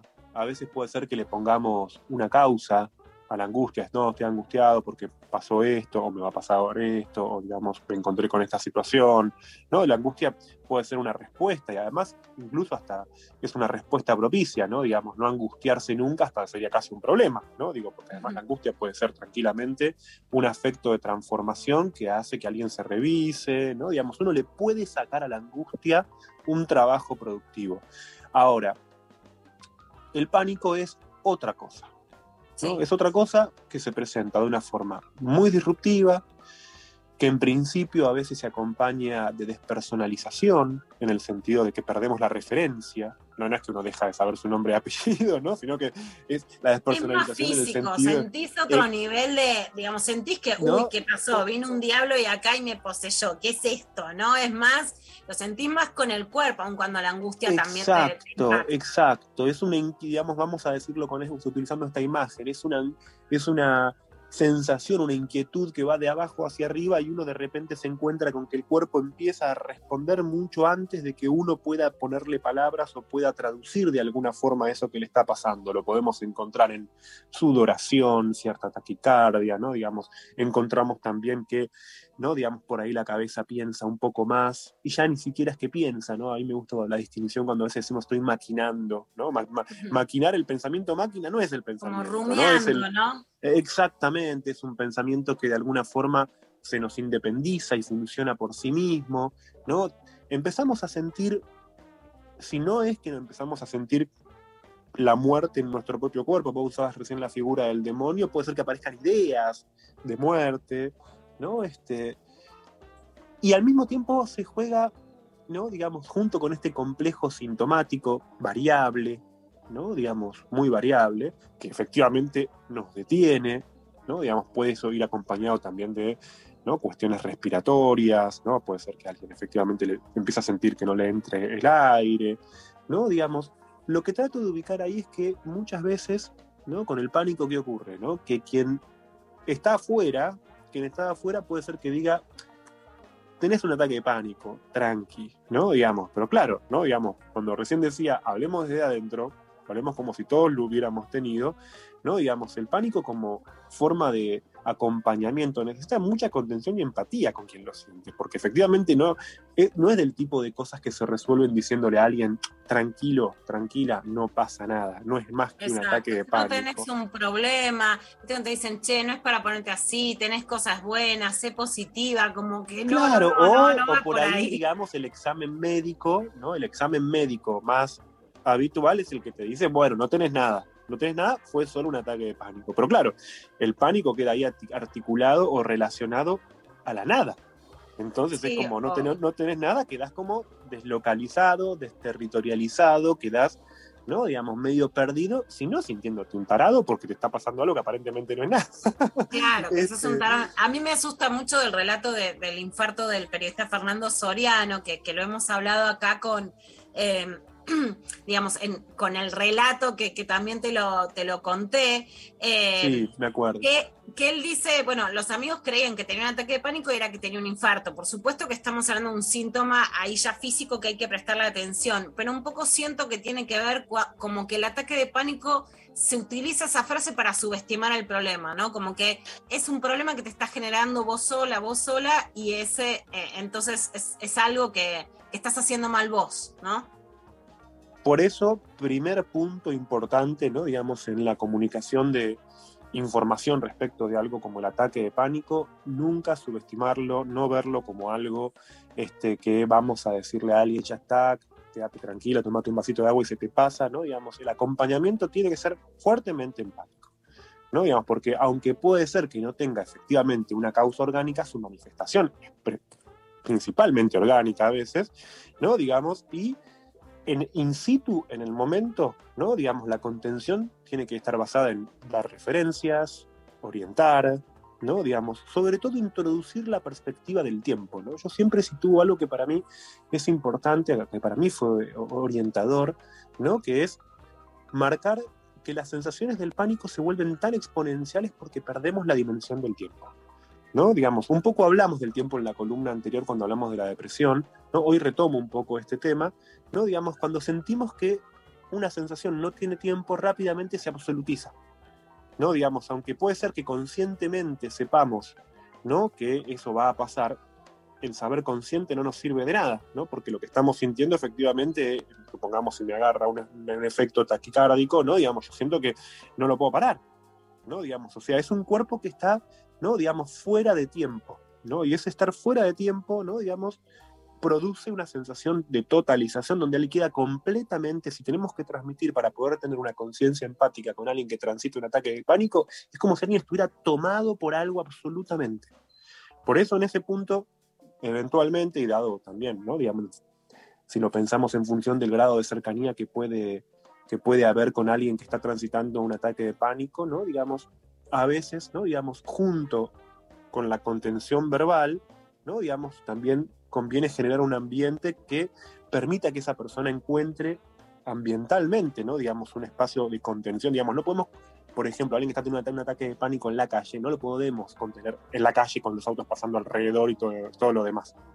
¿No? Digamos. O sea, es preciso buscar un espacio que genere que alguien encuentre la posibilidad de apoyarse, contenerse también físicamente, porque el desborde a veces es físico, ¿no? Digamos, o sea, la palabra ahí puede producir un primer puente, pero, y, y eso, por eso, por eso yo creo que a veces también a los terapeutas nos cuesta mucho trabajar con, con el pánico porque nos muestra que los, terapeutas quisiéramos siempre que la palabra alcance para todo, pero alguien que está atravesando un ataque de pánico, ¿no? La palabra es un puente, pero no es, ¿no? Digamos, todo lo que se puede hacer. De hecho, bueno, ¿no? Digamos, por eso, y acá agrego, la psicoterapia es una herramienta para trabajar los ataques de pánico, pero también muchas veces se necesita la consulta o la interconsulta psiquiátrica. Muchas personas han logrado, y estuve leyendo un poco sobre esto, sobre todo a partir de, de, conversar con personas que han tratado ataques de pánico, ¿no? digamos, muy severos, ¿no? digamos, por ejemplo, utilizan técnicas de respiración. Fíjate que la respiración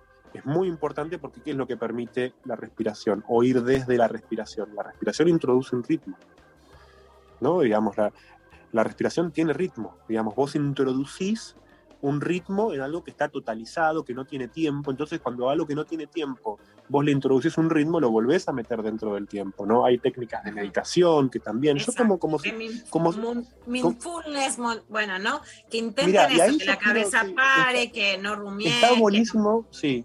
Sí, y ahí yo quiero decir esto puntualmente, ¿no? Como como porque muchas veces cuando a veces planteo me dicen, bueno, pero vos sos psicoanalista, ¿no? Digamos, esa, esas otras técnicas que son medio chantas, qué sé yo. Yo siempre digo, mira, yo trato de ser como psicoanalista el mejor psicoanalista, pero como psicoanalista no soy el que puede tratar todo con el psicoanálisis. ¿no? Entonces para mí es muy importante a veces es ubicar, plantear también los límites de mis acciones como psicoanalistas y decir, bueno, mira, hay otros espacios que también tenés que recurrir, ¿no? Digamos, este, podés ir a un espacio de meditación y, y, no desechar eso, ¿no? Porque si yo me encuentro, por ejemplo, la otra vez conversaba con una persona que me decía que, ¿no? Digamos, había empezado a hacer unos talleres de respiración que le habían ayudado mucho, ¿no? En justamente los ataques de pánico que venía cursando junto con, junto con la, la psicoterapia, empezó a hacer unos talleres de respiración y que eso le daba herramientas para los momentos en los que efectivamente se sentía caer, ¿no? Digamos, ahí es muy importante que uno como psicoterapeuta no deseche eso, ¿no? Ni lo invalide creyendo que, ah, bueno, ¿no? Digamos, está yendo a, a buscar en otro lado, ¿no? Digamos, porque me parece que uno ahí se cierra a una perspectiva unitaria y a creer que el psicoanálisis es la solución para todo, y eso no es ¿no? Digamos, cuadros de este estilo requieren intervenciones que sean complejas, que sean múltiples, interdisciplinarias, muchas veces. Y acá también quisiera hacer una distinción porque muchas veces el, pánico, nosotros lo conocemos principalmente por los ataques, los llamados ataques de pánico. Pero el pánico no es solamente el ataque. Hay personas que, independientemente de tener ataques, o que quizás han dejado de tener ataques de pánico y sin embargo continúan teniendo durante mucho tiempo una sensibilidad panicosa. Es decir, tienen un sentir que se sobreexcita rápidamente, tienen un sentir en el cual quedan tomados por las sensaciones, no les cuesta traducir lo que sienten, ¿no? Digamos, todos los recursos que quizás serían necesarios para poder verbalizar y contar lo que les ocurre, ¿no? Puede ser que por esa condición panicosa de la sensibilidad, o sea, no alcanza con que alguien tenga un ataque de pánico para ubicar algo panicoso, porque lo panicoso puede estar en otros niveles también. ¿no? Alguien puede quedar y permanecer ¿no? Digamos, en una disposición sensible, panicosa, ¿no? Digamos, eso también es muy importante para pensar las posibilidades de elaboración que alguien puede tener.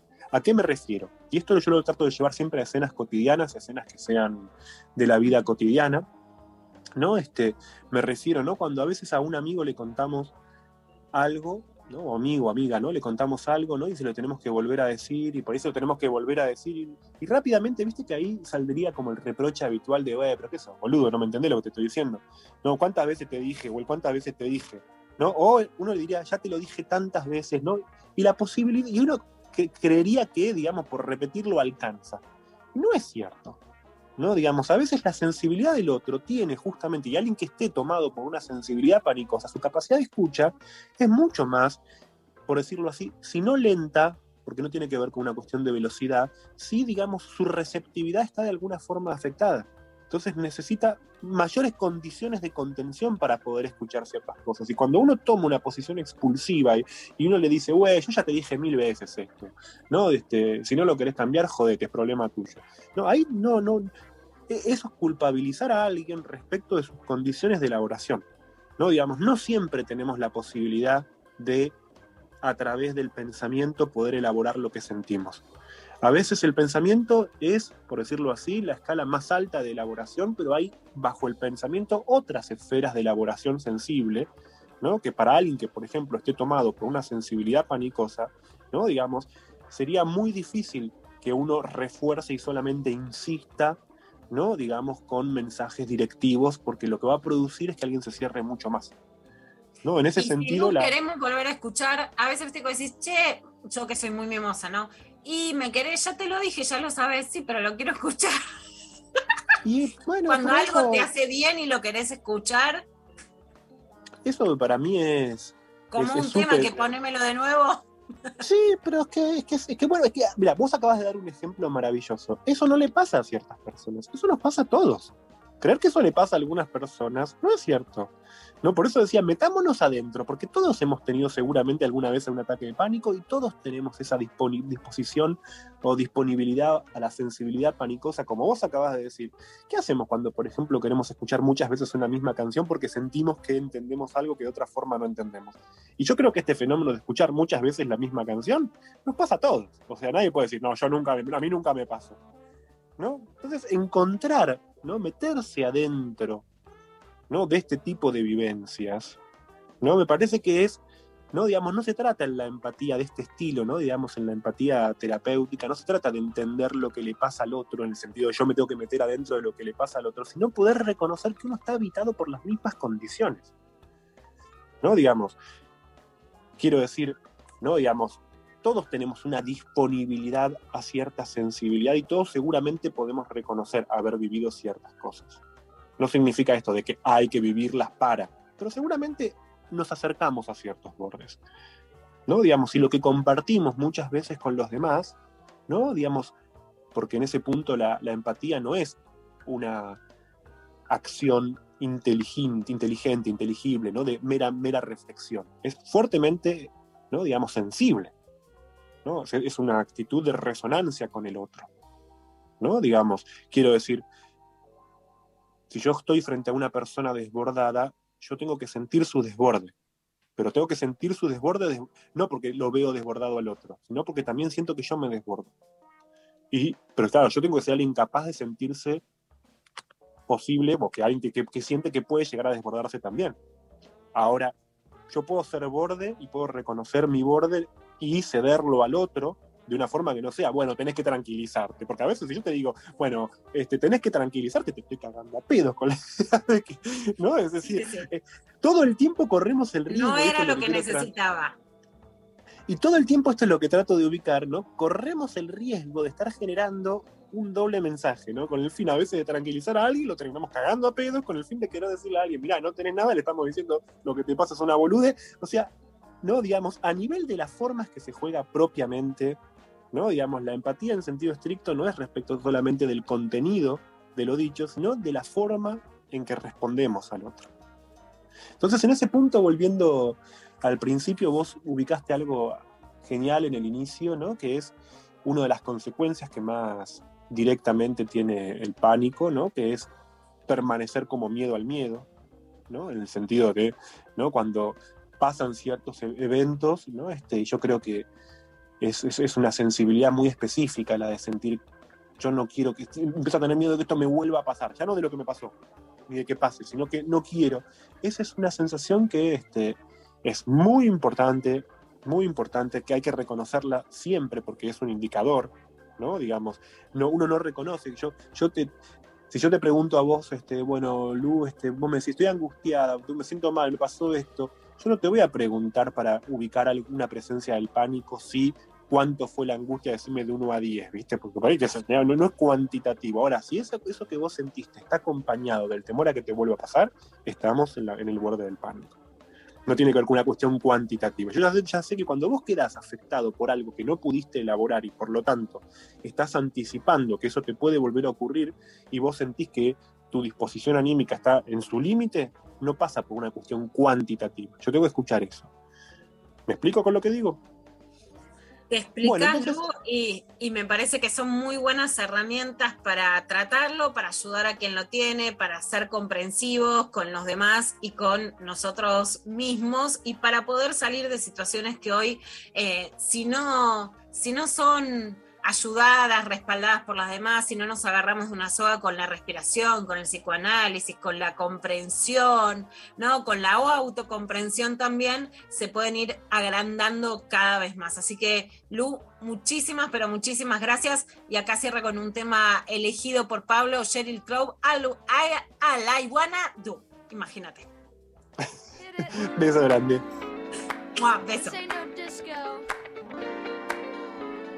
It ain't no country club either. This is LA.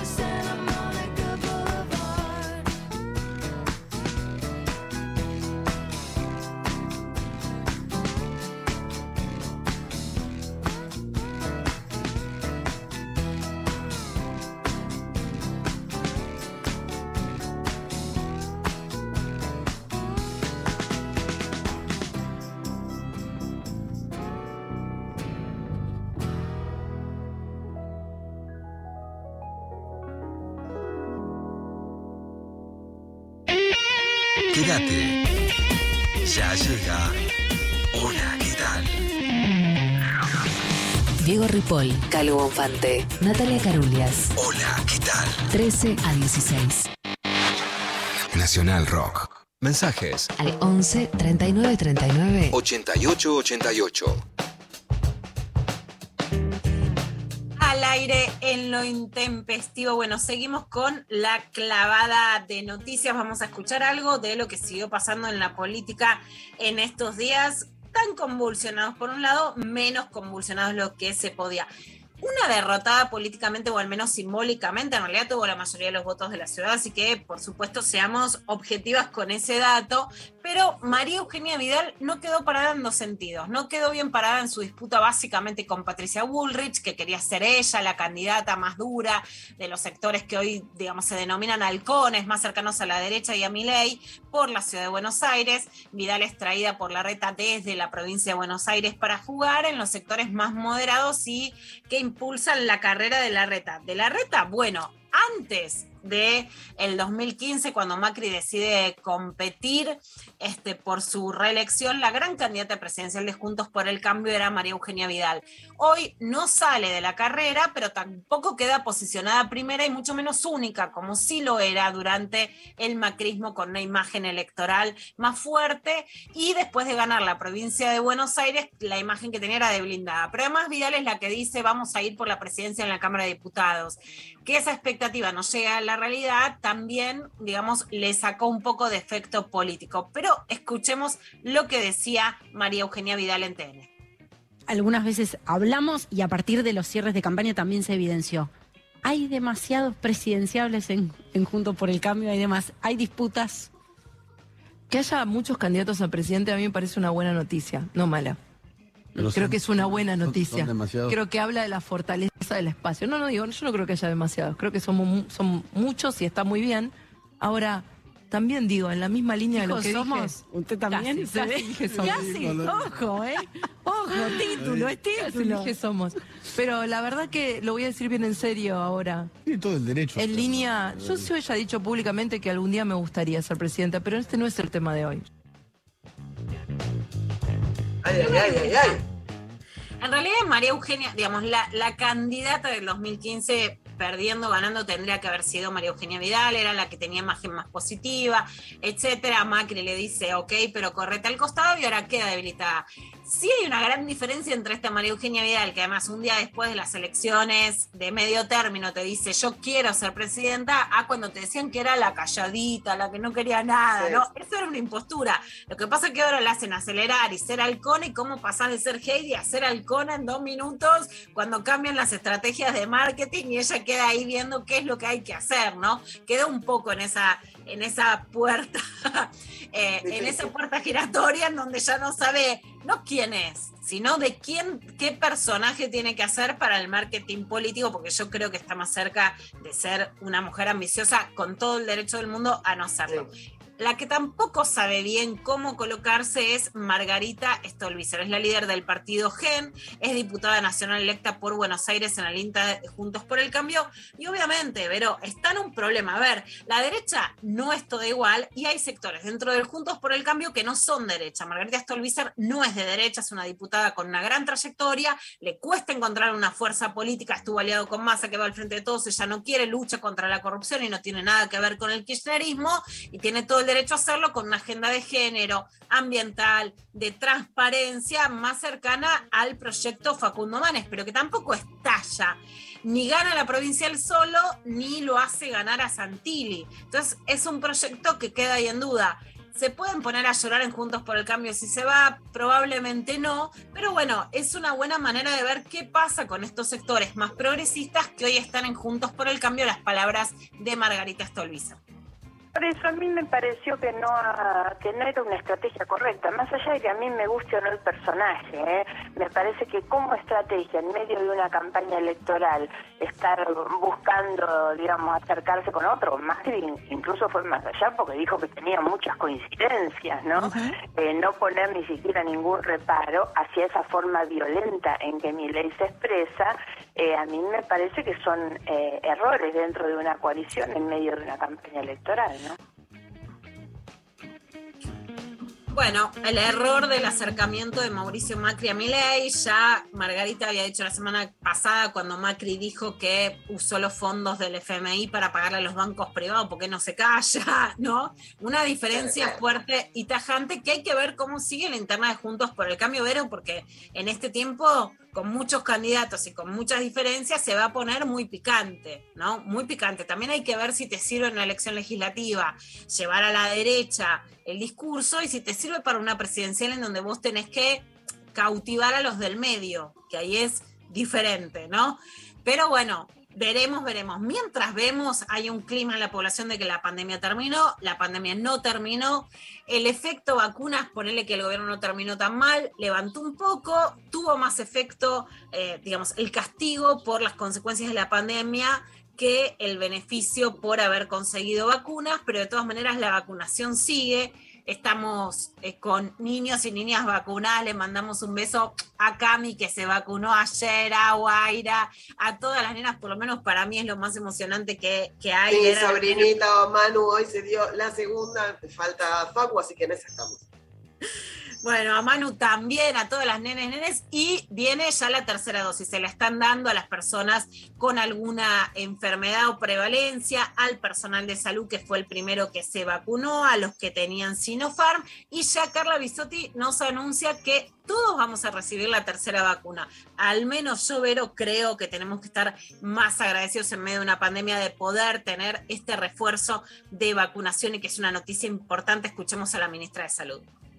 Toda la población, independientemente de la vacuna que haya recibido, a partir de los seis meses está en condiciones de recibir un refuerzo que justamente lo que nosotros decimos booster para que sobre ese esquema primario se reciba un estímulo nuevo y esa inmunidad dure, se prolongue en el tiempo.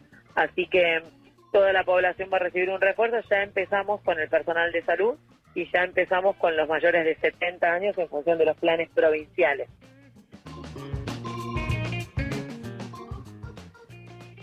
Bueno, los discursos de mano dura cuando un candidato ya diputado electo, aunque no asumió, José Luis Esperdi, dijo, dijo valiémoslo y que queden como un queso gruyere. Ya sabemos la historia que tienen en la Argentina. Hay muchos debates sobre la seguridad y muchos debates que son necesarios, que son posibles, porque el delito duele, la muerte de una persona, de un kiosquero, como en el caso de Ramos Mejía, duele. El gran problema son las fuerzas de seguridad, qué fuerzas tenemos y quiénes son los destinatarios de esas balas. Hay dos pibes que se fueron a probar un club de fútbol en Barracas que terminaron baleados. Eh, su familia denuncia gatillo fácil de parte de la policía de la ciudad a estos dos pibes. Hablan la madre y el padre.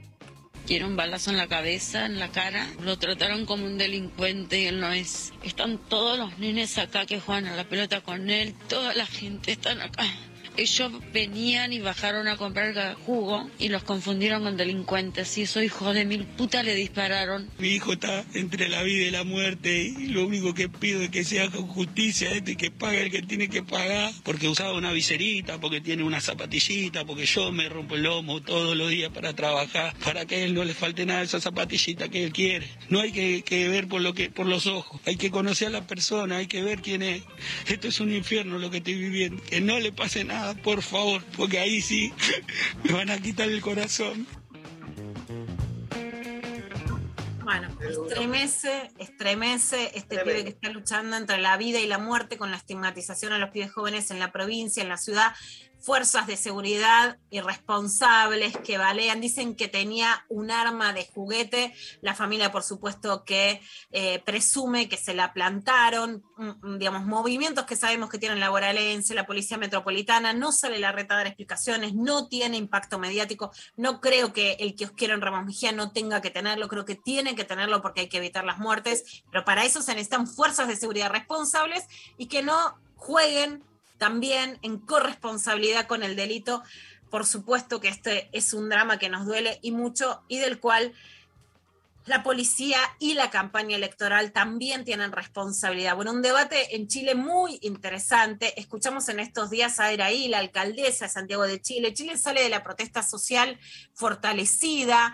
Eh, sale con una alcaldesa de izquierda, con una convención constituyente en donde hay una presidenta lingüista y mapuche, y ahora con unas elecciones que no sabemos cómo van a terminar. La primera vuelta es el 21 de, noviembre, pero el debate fue muy interesante, me hace acordar a Borgen. La verdad que nos faltan esos debates acá en la Argentina, y hubo especialmente en un pica pica entre José Antonio Cas, que es defensor de la última dictadura de Pinochet, y que es uno de los favoritos a ganar, así que también vamos a ver qué pasa entre las izquierdas que llegan a Santiago, la derecha que puede volver al gobierno y no moderada, sino con toda, y el izquierdista Gabriel Boric, que leyó su plataforma de gobierno y el otro no sabía ni qué decía, lo ves en los videos y estaba mirando a ver, ¿yo qué dije? Bueno, este es el debate.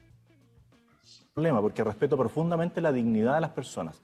Cosa distinta es cuando se hace un lobby permanente para tratar de influir en las personas, que lo hacen distintas eh, representaciones en distintos ámbitos, que se van, se instalan y presionan a los parlamentarios. No lo conociste, algún día lo conocerás.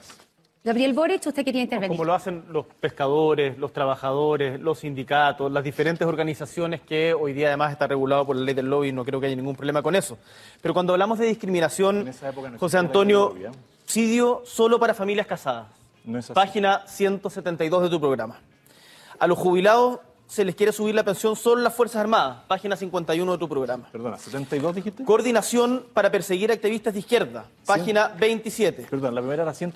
Prohibición del matrimonio igual- igualitario. Página 81. Eliminación del Ministerio de la Mujer y obligación a una niña violada a ser madre. Página 171. La verdad es que aquí hay una serie de actos discriminatorios que ponen en riesgo avances que han sido sustantivos en materia de respeto a los derechos humanos de todos y todas. Bueno, buen debate, ¿eh? buen debate. Yo quiero que vuelvan los programas. Yo en serio quiero una política más programática en la Argentina. Más programática es que me digan plataformas, que la vayamos a leer, que votemos sabiendo lo que cada cual dice, que se discuta más debates presidenciales. Yo te digo que los de las novelas, lo de las novelas, vengan, vengan a ver la venganza de Analía, el debate presidencial, hasta las novelas más de última, ¿viste? Sin tetas no hay paraíso, tienen unos debates presidenciales de una altura bárbara. Que vuelvan los debates y debatamos plataformas. que vuelvan todas esas cosas y que vuelvan las plazas, básicamente, volver Claro. a las plazas, salir a disfrutar, que podamos ser libres y disfrutar en paz sin tener eh, digo, ningún inconveniente, ¿no? Con todo esto que hablábamos recién, tenemos un montón de mensajes, nos tenemos que ir en breve, así que primero voy a leer algunos mensajitos. Mi primera y única plaza fue el 8 del 3 del 2020, fue alucinante, de Plaza de Mayo al Congreso, 8 de marzo, seguramente hicimos paro internacional y marchamos. Esas también, qué lindas, qué lindas plazas esas. Otra que dice, em, Patita Inquieta se llama, y dice, estaba con amiga tomando mate en patas y un pibe nos hizo reflexología para practicar. Me encanta, Ah, me encanta. no, qué bien Una belleza, claro que sí, hermoso. Y bueno, ya tenemos que ir dando les ganadores del día de hoy. Ganó entradas para este show divino Manuel Martín, así que les van a avisar. eh, eh, esta tiene que, eh, es el que dijo que el amor en la Plaza de Mayo, el que se reencontró Ah, me con su amor. esa historia de Sí, amor. Nos encanta, nos encanta. Y la ganadora del libro se llama Verónica Gasloli. Se van a estar comunicando desde producción. Teníamos unos premios divinos, así que esperamos que los disfruten. Sigan con escuchando Nacional Rock y nosotras ahora nos vamos a ir. No nos queda otra. Ahí Gracias. está. Nos vamos, pero volvemos después con full pibas, lo intempestivo, full jóvenes, de todo en este programa. Hay muchísimo más de todo esto. El último tema con el que nos despedimos hoy es Los Abuelos de la Nada, Mil Horas.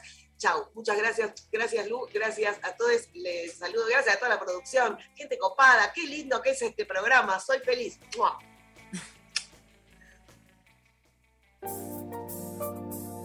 Hace frío y estoy lejos de casa. Hace tiempo que estoy sentado sobre esta piedra.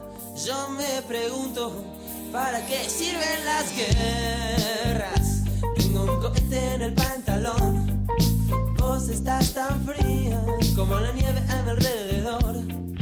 Vos estás tan blanca y yo no sé qué hacer. La otra noche te esperé bajo la lluvia dos horas, mil horas, como un perro. Y cuando llegaste me miraste y me dijiste, loco, estás mojado, ya no te quiero. En el circo, vos ya una estrella, una estrella roja que todo se ve.